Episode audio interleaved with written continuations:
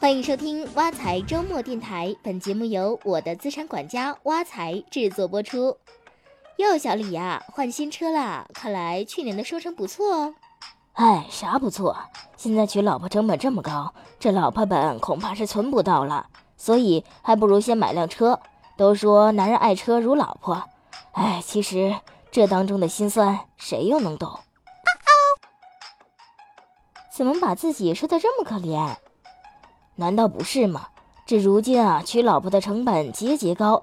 五十年代的老婆本是几尺花布，改革开放后的老婆本是自行车、手表、缝纫机，可现在的老婆本恨不得拿百元大钞论斤称。如今在农村，光彩礼一项就能吓到你。你知道什么叫万紫千红一片绿吗？给你科普下，万紫千红一片绿说的就是有些农村的彩礼。就是一万张五元，一千张一百元，五十元的仨一片，加起来就超过了十五万。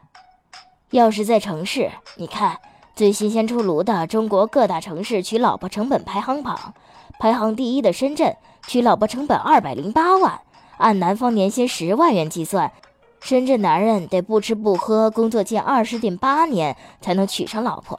排行第三的上海娶老婆成本二百万。按男方年薪十万元计算，上海男人得不吃不喝工作二十年才能娶上老婆。排名第五的广州，娶老婆成本一百二十八万，按男方年薪十万元计算，广州男人得不吃不喝工作十二点八年才能娶上老婆。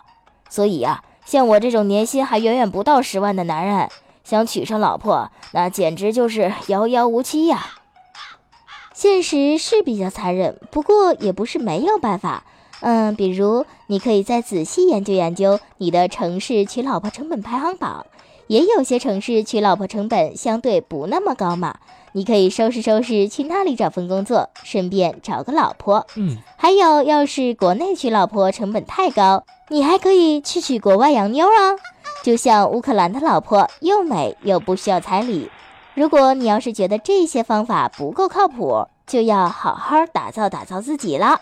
打造自己就是趁着年轻，多让自己升升职。嗯，比如你可以多看些书，多学门语言，多学些技术。除了这些，还必须培养点兴趣，比如摄影啊、茶艺啊、乐器啊，陶冶陶冶情操。另外，还要学会说话的艺术。有句话说得好，情商高的表现就是好好说话。你可千万不要小看情商，在很多时候，情商比智商更让你有优势。只有先有了这些资本，你才能有机会赚到更多的收入啊！这些就是先以人生钱。除了以人生钱，还要懂得以钱生钱。以钱生钱，首先得学会强制储蓄，因为只有先有了本金，才能开启投资。然后以钱生钱，就是懂得适当投资。